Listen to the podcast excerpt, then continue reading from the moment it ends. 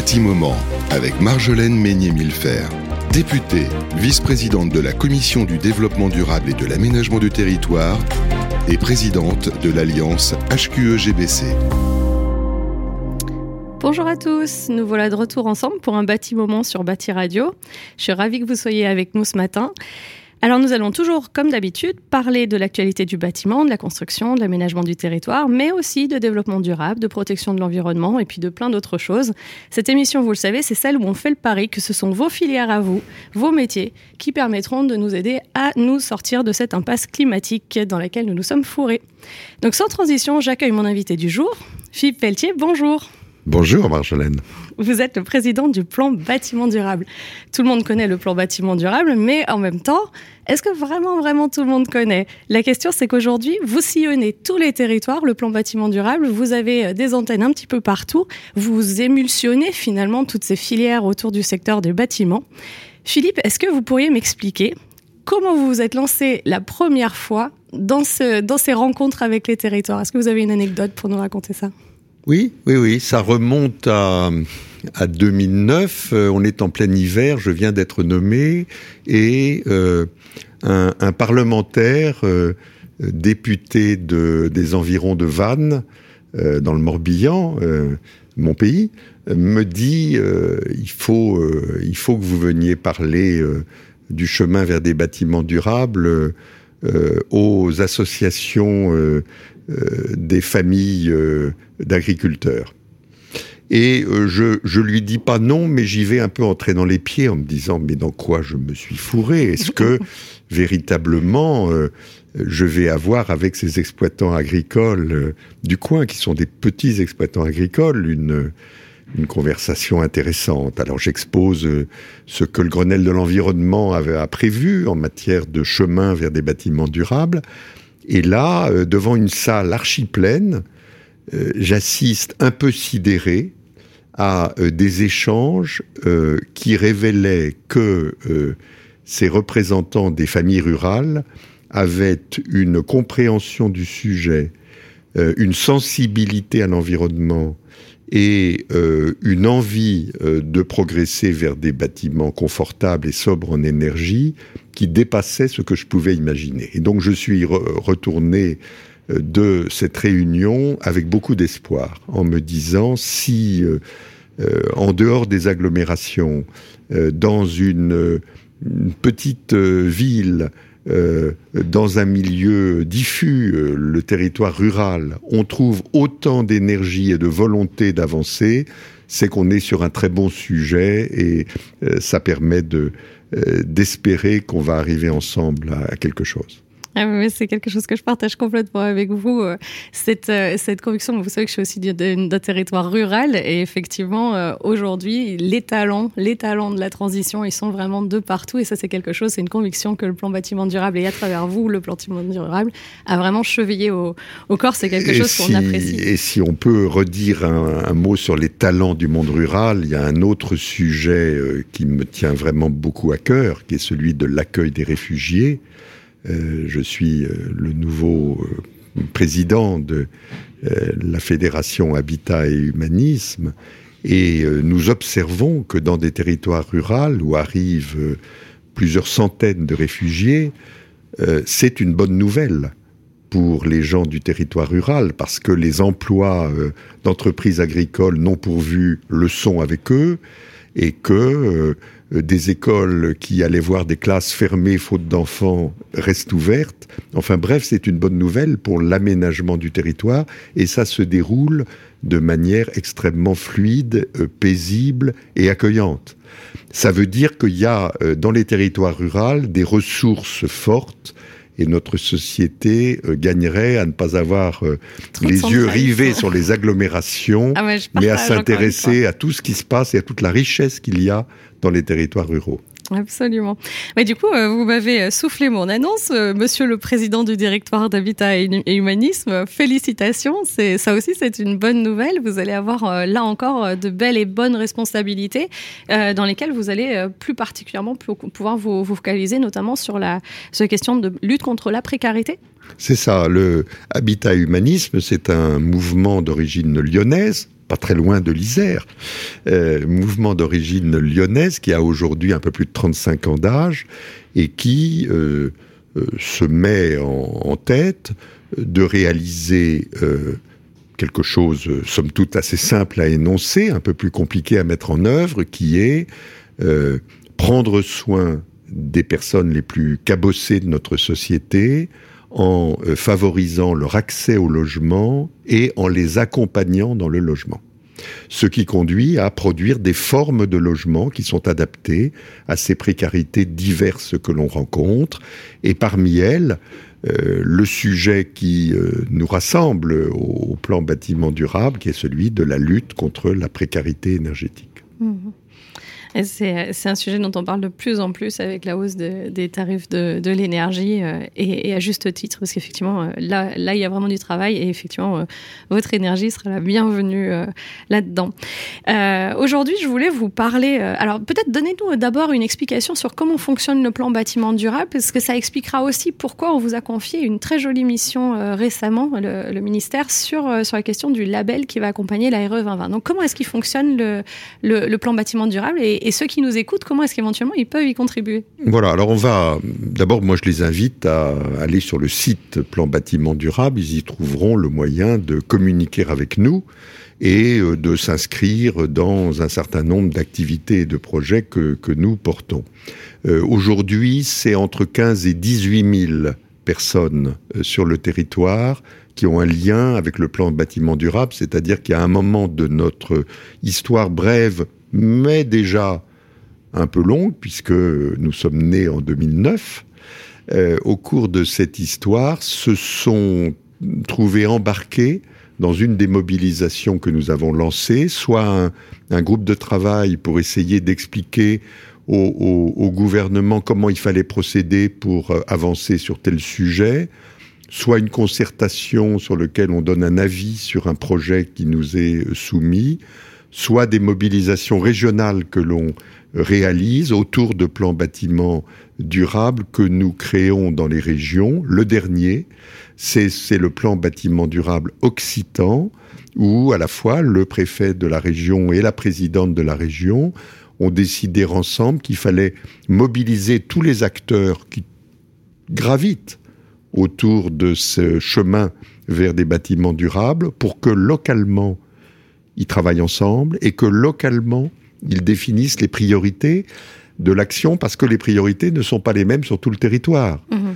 Il est clair que dans des régions euh, du nord-est dans lesquelles euh, le climat est plus rigoureux que dans le sud-ouest, l'approche des sujets du bâtiment ne sont pas identiques. Et il faut donc accepter à la fois d'avoir ensemble un cap à l'horizon 2050 qui est le même pour tous et des chemins pour y parvenir qui sont différents parce que les priorités locales ne sont pas les mêmes.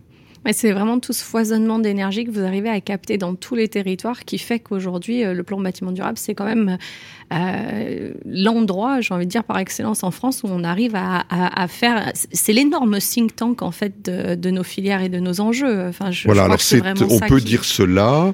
Euh, d'ailleurs, Madame la députée, vous y participez de manière tout à fait efficace en étant membre de notre bureau. Et euh, euh, la particularité de ce think tank ou de cette, ce lieu de mobilisation collective, c'est qu'il a une origine gouvernementale. Absolument. Ce sont les gouvernements qui successivement, ça a commencé euh, sous la présidence Sarkozy, ça s'est poursuivi sous les deux présidences qui ont suivi, on a mandaté en somme un petit groupe euh, de la société civile pour, pour mettre sous tension les acteurs, susciter de l'innovation, susciter de l'invention. On peut dire sans, sans trop se pousser du col que beaucoup, beaucoup des idées qu'on a trouvées dans les lois et décrets ont leur origine dans des groupes de travail inventifs du plan bâtiment durable.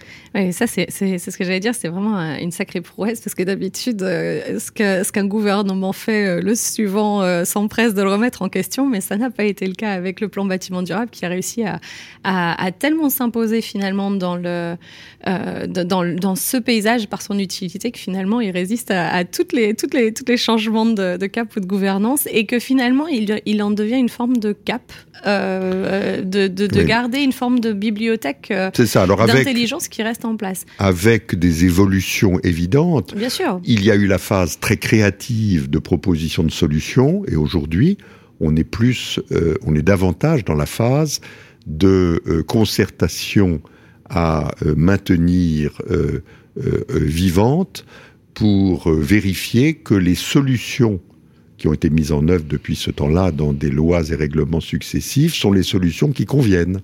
Mm. Donc on suit les choses, on regarde, on a des groupes de pilotage. parfois ça doit être un petit peu frustrant parce que moi j'ai fait un jour la liste de tous les rapports qui avaient été produits par le plan bâtiment durable. Je me dis mais en fait tout est dans vos bibliothèques, tout est dans vos tiroirs, tous les sujets vous les avez traités. Oui mais, la aujourd'hui, beaucoup, on sait tout. beaucoup ont été repris dans des, dans des actions coup, politiques. On sait tout et du coup comment est-ce qu'on... Non parce qu'on a encore beaucoup à faire. Si on fait l'inventaire des, des sujets qui sont euh, sur le feu, euh, je laisse de côté le label post-réglementation environnementale dont j'imagine dont j'imagine que vous allez me parler. Mais euh, je, je, je, prends simplement quelques problématiques. Euh, euh on a un sujet aujourd'hui autour de il faut caler euh, la façon de calcul de faire fonctionner le nouveau diagnostic de performance énergétique. Ben on est à la manœuvre pour que ce calage se passe paisiblement. Mmh. Il faut euh, vérifier que l'obligation de rénovation du grand parc tertiaire public et privé se met en mouvement. On a dit qu'il fallait un an de plus euh, au démarrage et évidemment le gouvernement euh, l'a accepté. Et aujourd'hui, on a à vérifier que sur la durée, les règles qui ont été fixées sont les bonnes. Mmh. Et puis le Parlement a voté dans la dernière loi climat et résilience un dispositif assez contraignant pour les bailleurs privés en leur disant attention, si votre logement reste énergivore comme il est aujourd'hui, il y a un moment où vous ne pourrez plus le mettre en location. Et là, on a un sujet qui est, qui est d'accompagner ce dispositif pour qu'on ne tombe pas dans l'impasse de voir le parc locatif privé se rétrécir au bout de la course. Vacant parce qu'on n'aurait rien gagné. Voilà. Et donc, il faut accompagner les bailleurs, faire connaître, faire de la pédagogie, voir si les outils d'accompagnement financier sont adéquates. Voilà, tout ce travail-là, on est en train de, de, le démarrer. En somme, on a des sujets de mise en œuvre. Mhm. Et je trouve que c'est euh, tout à fait intéressant parce que euh, ça procède de, euh, en somme, l'organisation de concertation permanente. C'est un peu ça l'ADN du plan bâtiment.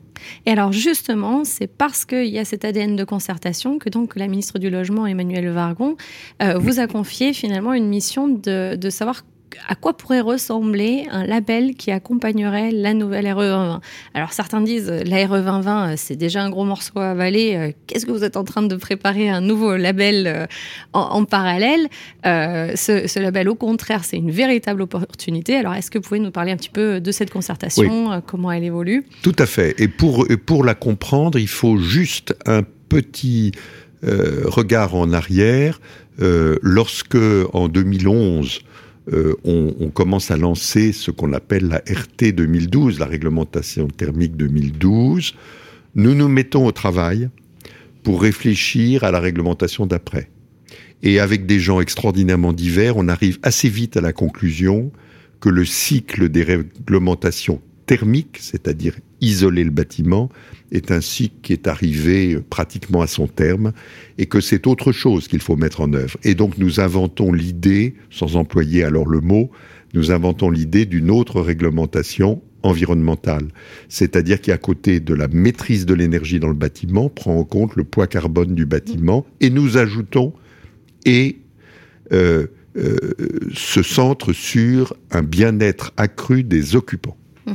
Euh, une fois lancée cette idée, elle est assez, elle est discutée et assez vite partagée, et il se passe ce, chemin euh, assez, assez concerté, plutôt consensuel, avec de temps en temps un peu de tension autour de la future réglementation environnementale qui démarre en, 2022. Mais c'est notamment au plus c'est moins là dont on parle. Voilà, avec un chemin de concertation qui a précédé. Euh, euh, qui a précédé la construction de cette euh, future réglementation. Mais on observe que dans la réglementation qui va être mise en œuvre, toutes les idées touchant au bien-être et à l'intelligence environnementale du bâtiment ne sont pas prises en compte. Et on se dit d'ailleurs que c'est tout à fait normal de ne pas mettre trop de choses sur la table. Et, là, c'était déjà une telle révolution qu'il fallait commencer par celle-ci, euh, intégrer le carbone. Et là, du coup, effectivement, c'est le temps et donc, pour les l'idée, Et donc l'idée vient de dire, mais est-ce que c'est pas intelligent, euh, en plus, mais à côté de la réglementation environnementale, assez vite après celle-ci, d'ouvrir le champ des possibles en disant un bâtiment bien inscrit dans son environnement, c'est évidemment un bâtiment sobre en énergie, euh, à bas carbone, mais c'est aussi autre chose. Et ces autres choses, c'est euh, un bâtiment qui, pour sa construction ou son exploitation, euh, met en œuvre de l'économie circulaire, une sorte de, de frugalité des, moyens et de réutilisation de, des, matériaux, euh, qu'il est attentif à la consommation d'eau dans le bâtiment et à, et à sa maîtrise, qu'il se préoccupe du lien entre le bâtiment et son environnement, mm. le lien avec les réseaux, euh, le lien avec les, les mobilités, euh, qu'il est attentif à voir comment la biodiversité peut prendre sa place dans ou autour du, bâtiment, euh, euh, bref, qu'il favorise le recours aux énergies renouvelables, qu'il se préoccupe davantage de la qualité de l'air intérieur, un certain nombre de thématiques dont on dit il serait intelligent qu'on les mette sur la table et qu'on permette aux constructeurs qui vont euh, devoir appliquer la réglementation environnementale de choisir l'une ou l'autre de ces thématiques en adjonction de l'application de la règle, mais de le faire de façon modeste, c'est-à-dire en disant sur chacune des thématiques, on se contente d'une première marche. Mhm. On n'est pas du tout dans un label euh, d'excellence qui euh, rendrait euh, l'effort trop grand mhm. et créerait de l'essoufflement et du découragement chez les acteurs. Et donc cette idée-là qu'on porte, on l'a échangé avec la, ministre et elle nous a dit ben, allez-y, essayez de voir si il y a dans l'environnement de, ce, de ces acteurs un accueil positif à ce dispositif et on a commencé à ouvrir euh, la réflexion sur quelques thématiques euh, qu'on a lancées. Un, blog a bien fonctionné, une enquête numérique a produit des résultats assez positifs.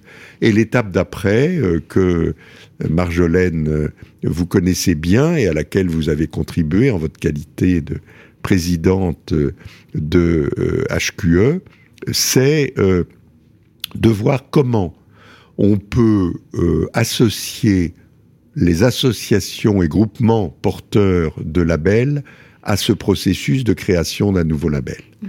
Et je dois reconnaître que vous avez eu l'intelligence de penser qu'il y avait là une opportunité pour ces acteurs et, notamment une opportunité de travailler davantage ensemble. Et vous avez pris l'initiative de euh, créer un groupement d'intérêt écologique.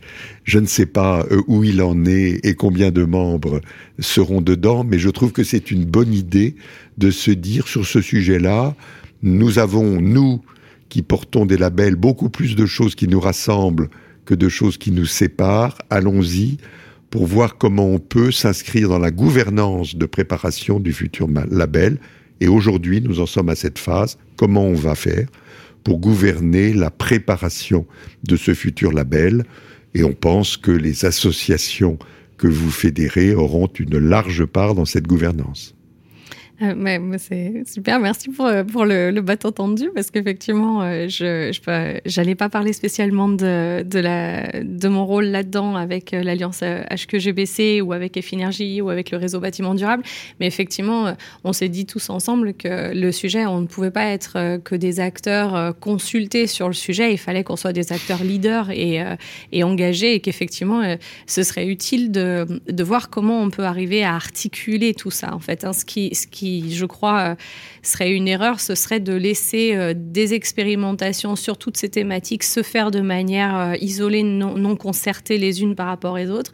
Parce que si l'objectif, c'est effectivement de préfigurer demain la prochaine réglementation environnementale élargie, je ne sais pas comment on l'appellera à ce moment-là, mais quand il faudra intégrer tous ces sujets dont vous avez parlé, qui sont extrêmement importants, qui sont aujourd'hui en fait assez matures, parce que c'est ce que ce qu'a fait euh, apparaître finalement euh, votre concertation, c'est qu'il y a des gens qui sont déjà euh, très en, très en avance, très à la pointe sur ces sujets-là, donc on est assez mature pour savoir déjà de quoi on parle, pour pouvoir savoir comment l'articuler, et quand on en sera là, eh bien effectivement il faut qu'on puisse être prêt à se le partager à tous, et donc il ne faut pas qu'on se crée chacun notre petit corpus perso, effectivement qui, qui crée de la, de la confusion. Donc effectivement, je pense tout à fait cela. Je pense que ce sera un élément de lisibilité et de simplification pour les constructeurs et promoteurs.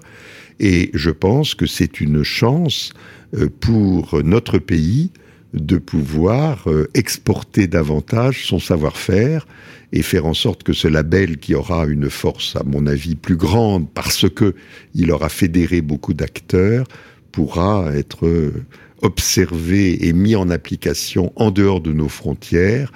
Euh, j'en ai parfois un peu marre de voir les labels anglo-saxons qui envahissent notre territoire et je me dis que ce serait pas si mal que le savoir-faire et l'expertise française qui sont grands euh, puissent euh, se traduire par une extension internationale de notre label. C'est quelque chose que j'ai également en tête, on pourra s'en parler hors antenne. Pour conclure sur ce label, donc une démarche volontaire pour l'instant, et puis effectivement quelque chose qui euh, rentrerait euh, en application d'ici un an, quelque chose comme ça. Oui, on n'est pas, on n'est pas encore à imaginer le calendrier. Une fois qu'on aura réfléchi sur la façon de gouverner le processus et qu'il aura été validé par euh, la ministre, l'idée est d'ouvrir très largement aux organisations professionnelles euh, euh, la, la, discussion des thématiques qu'on retient, du niveau euh, de marche que l'on crée à l'intérieur de chacune des thématiques, de façon que ce label soit à la fois signifiant mais aussi désirable. Oui, tout à fait. Très bien.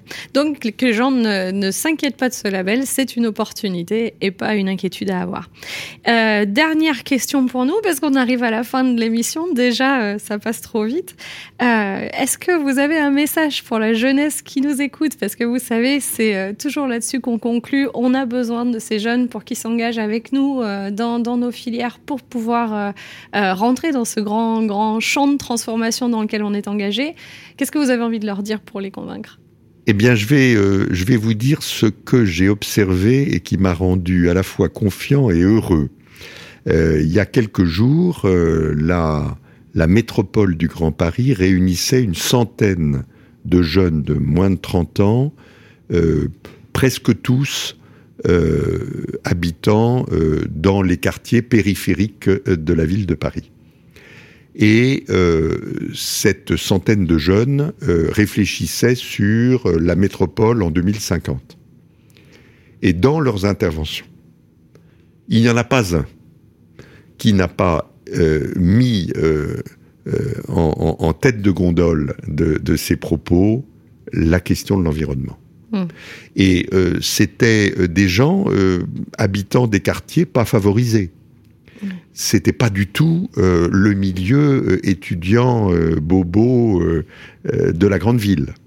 C'était des gens qui avaient des parcours différents, pas forcément rectilignes, mais tous, chacun à sa façon, a interpellé la génération plus âgée, qui avait celle des élus métropolitains, qui avaient organisé ce, cette rencontre, les a interpellés sur le thème, mais qu'est-ce que vous attendez pour aller plus vite, plus fort sur les sujets climatiques, sur les sujets environnementaux, euh, sur euh, euh, les sujets écologiques? Et chacun avec leurs mots, chacun avec des objets de discussion qui n'étaient pas identiques, se sont prononcés là-dessus. Et ben moi, ce que je vois, c'est que on a aujourd'hui une jeunesse qui est beaucoup plus engagée qu'on ne le pense, qu'on ne le croit, qu'on ne le dit, et qu'il faut qu'on accepte de recevoir un grand coup de pied aux fesses qui nous est donné par ces jeunes en se bousculant davantage. nous sommes trop frileux pour les écouter. Il faut les écouter, les suivre et rendre compte des, de leur capacité à accompagner ce mouvement qu'ils appellent de leur vœu. J'ajoute rien, c'est un fantastique mot de conclusion. Merci Philippe Pelletier, merci d'avoir euh, participé euh, à notre bâtiment. À bientôt. Merci Marjolaine. Un bâtiment avec Marjolaine Meignet-Millefer, députée, vice-présidente de la Commission du développement durable et de l'aménagement du territoire et présidente de l'Alliance HQE-GBC.